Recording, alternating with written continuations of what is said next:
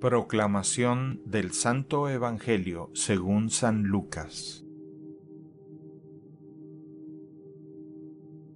Transcurrido el tiempo de la purificación de María, según la ley de Moisés, ella y José llevaron al niño a Jerusalén para presentarlo al Señor, de acuerdo con lo escrito en la ley. Todo primogénito varón será consagrado al Señor, y también para ofrecer, como dice la ley, un par de tórtolas o dos pichones. Vivía en Jerusalén un hombre llamado Simeón, varón justo y temeroso de Dios, que aguardaba el consuelo de Israel. En él moraba el Espíritu Santo, el cual le había revelado que no moriría sin haber visto antes al Mesías del Señor.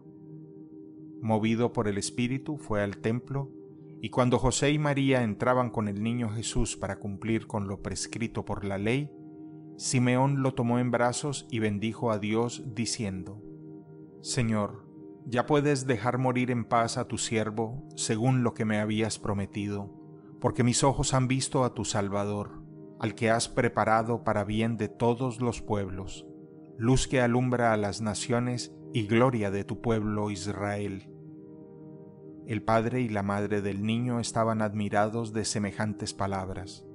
Simeón los bendijo y a María, la madre de Jesús, le anunció, Este niño ha sido puesto para ruina y resurgimiento de muchos en Israel, como signo que provocará contradicción, para que queden al descubierto los pensamientos de todos los corazones, y a ti una espada te atravesará el alma.